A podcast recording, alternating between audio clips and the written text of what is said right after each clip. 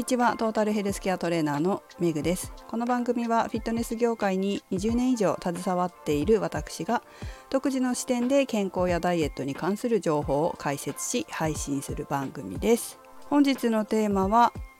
体調管理についてです、まあ、体調管理と言いますと最近季節の変わり目なのかな？気温差があったりして、えー、体調良くないという声をちょっとよく耳にしてます。でコロナも最近また増えてるんですか？そういったこともあるのかな、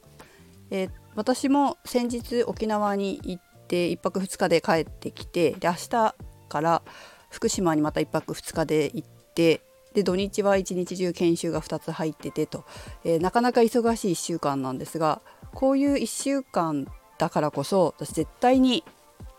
気をつけてることがあるんですよ。それ気をつけてるっていうか私なりの、うんと、一番の健康管理法があるんですね。それは私は絶対自分で自分の体調をコントロールすることができるっていうふうに自分に言うことなんですよ。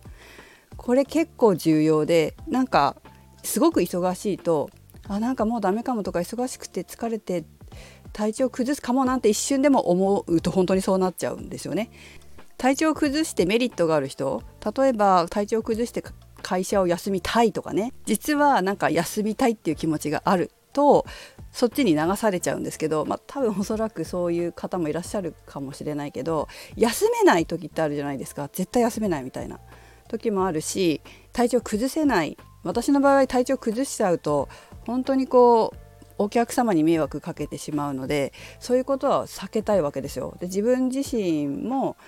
体調が悪い状態で仕事をするのが前から言ってますけど本当に好きじゃなくて仕事をするだけじゃなくて生活その仕事以外の時間帯も体調悪いの嫌いなんですよ。すごい具合悪いとかめちゃくちゃ嫌いなんですこの状態が。やっぱ気持ちいい体でいつもいたいっていうのがあるんですね。で仕事もやっぱり体調がいい方がお客様に本当に良いサービスを提供できるのでそっちの方が自分が納得するしすっきりするし気持ちがいいし精神的にもから肉体的にも。なので絶対に自分は体調を自分でコントロールできるんだっていうふうに言ってます。自分自身に。それがすごく私にとって一番の体調管理法なんだと思います。そしてそうすることによってあ今気温差があるから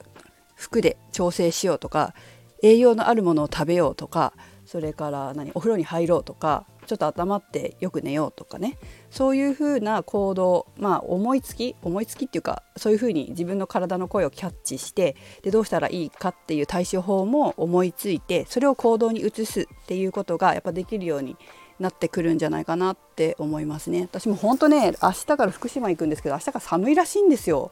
もうダウン持ってね行きます。今日ダウンっていうかさ今日ってさ結構あったかいんですよね。あったかいのにこれまた寒いのかと思って沖縄行ってめっちゃあったかかったのに今度寒いんだみたいな感じですけど私は絶対自分の体調を自分でコントロールできるっていう風にこう言い聞かせているので、えー、私は風邪をもうひかずに